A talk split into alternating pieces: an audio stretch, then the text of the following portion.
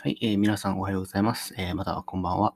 えー、今日はですね、え、呪術廻戦というアニメについて話していこうと思っております。で、まあ、ネタバレになるかもしれないので、えー、もしかしたら聞かない方がいいかもしれないので、そういう方はちょっと閉じていただけると嬉しいです。で、まあ、最近その1日に1話か2話か、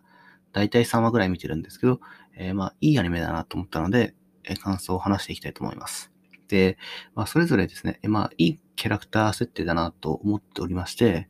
えー、まあ、その、すごくキャラが立っているというか、一人一人なんか、そのストーリーがあってですね、えー、まあ、そういうのにとても共感できる作品になっております。で、まあ、特に、えー、スクナというですね、まあ、妖怪のその頂点を極めた、その人がいるんですけど、まあ、なんかその、それをの、なんかその、現代では、それがもう死んでるんですけど、まあ、その、指が、その、その、そいつの指がなんか20本か、それぐらいあって、えー、まあ、それがその、地方、いろんなところにですね、えー、と、その、散りばめられてるんですよね。それをですね、えー、まあ、一つ、その、スクナの指を食べたのが、えー、主人公の板取裕二君っていう方なんですけど、えー、そうや、その人がですね、まあ、その緊急時に食べたんですよね。その、まあ、なんか友人みたいな人を助けるために。で、それで、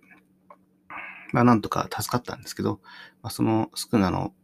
器ということになって、まあそのスクナがですね、その、その虎取裕二君の体に宿ってしまって、えー、まあそこからなんかいろいろ人生が変わっていくっていう話なんですよね。で、まあ、なんか結構、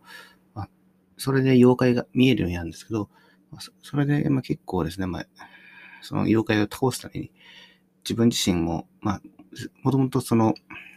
妖怪が見えなかったので、ほぼ戦うことに関しては素人で、その、まあ、呪術という、その、まあ、なんか、ナルトで言うとチャクラみたいな、えー、そういうのですね、あ、なんか、その、扱うことが慣れてなかったので、まあ、ちゃんと特訓して、どんどんどんどんなんか、スキルが上がっていって、まあ、なんかその妖怪みたいなやつが倒せるようになっていくんですよね。で、まあなんていうか、そこで、そのまあ主人公をとってもですね、まあ主人公はもともとなんかすごい体がなんか強くてですね、なんか身体能力がつまなげてる才能があるんですけど、まあ主人公だけに以外にもですね、まあなんか妖怪が見えないくて、なんかその妖怪が見えるメガネをつけてる人がいるんですけど、まあその人がですね、えー、まあなんかその、ハンデを追いながらもですね、まあなんか別の才能が出あって、その、まあ、近接戦闘だったら強いみたいな、なんかそういうこともできてるみたいな感じなんですよね。なので、まあなんかすごくみんなハンデがあるんですよね。それぞれハンデがあるんですけど、それをなんかその補うために努力して、で、そのスキルをつけていく。っていうなんかその人生でなんかすごく大切なことを教えてくれるみたいなところが、えー、まあその呪術廻戦というアニメではあるんですよね。で、まあ妖怪はもう妖怪でですね、なんかいろんなストーリーがあったりとかして、えー、まあ見れるかなと思ったんですけど、妖怪はあんまりストーリーないですね。なんか、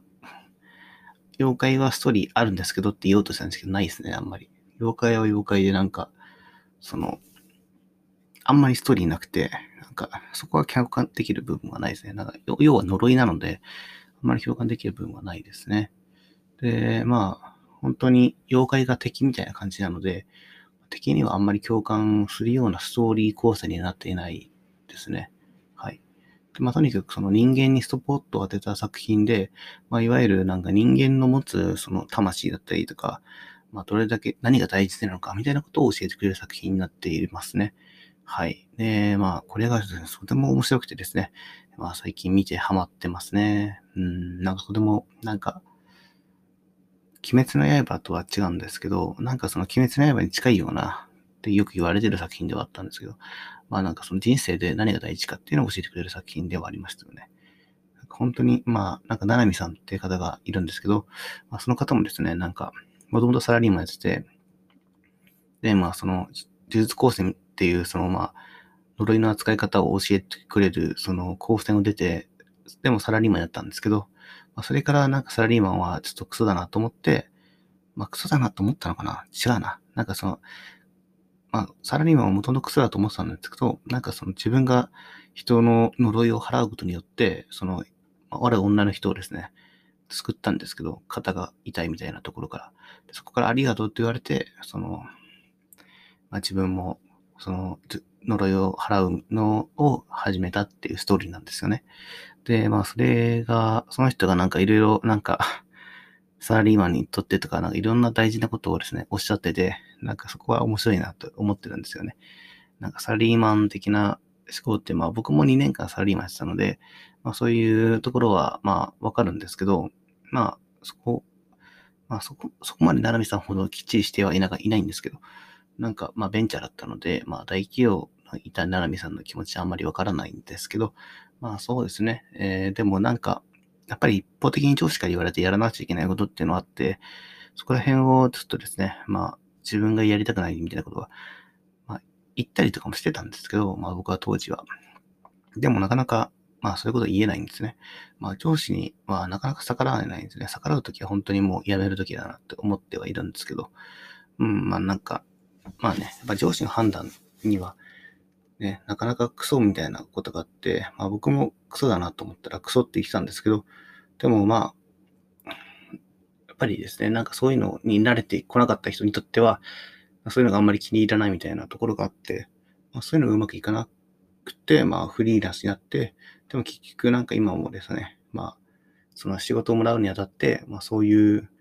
やらなくちゃいけないことっていうのはあるんですけど、まあフリーランスとそのサラリーマンの違いっていうのはですね、やっぱりサラリーマンは、やっぱやらないとお金がもらえないのでやるしかないんですけど、フリーランスっていうのは自己責任なので、やらなくてもいいんですけど、やらなかったやらなかったらりの罰が来るっていう仕組みになってて、まあ、それはそれでサラリーマンよりもしんどい部分ではあるんですけど、でもまあ、サラリーマンとフリーランスどっちが辛いかって言われると、まあ、どっちもどっちなんで、まあ、いい部分もあれば悪い部分もあるんですね。まあ、そういう意味でですね、まあ、なかなか大変なんですけど、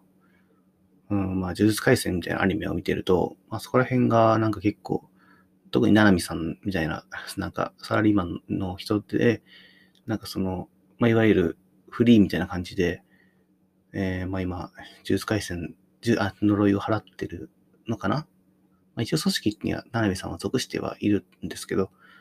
うん、でもなんかそこが、まあフリーみたいなもんなので、まあ、チームでなんか呪いを払うってことをやってるんですけど、まあ、フリーランスでももうチームで開発したり普通にするので、そういう意味で協調性と自律性のバランスはやっぱり大事で、まあ、自律性ばっかりがあって、なんか自分だけで動いてるみたいな人はやっぱりフリーランスでもサラリーマンでも仕事でき仕事ができないので、まあ、いう意味で協調性は大事かなっていう感じでは最近感じてますね。うん、まあなんかいろいろ呪術回戦からなんかサラリーマンの話だったり、フリーランスの話だったりとか、まあ点々としたんですけど、まあ、すごくいいアニメですね、これは。なんか、本当にね、えー、まあ、人生に大切なことを教えてくれるって言ってなんか薄っぺらい言葉に聞こえるんですけど、まあなんか見てみると本当にその通りだなと思うと思うので、えー、まあ気になった方は見ていただけるといいなと思っております。はい。では、この辺で。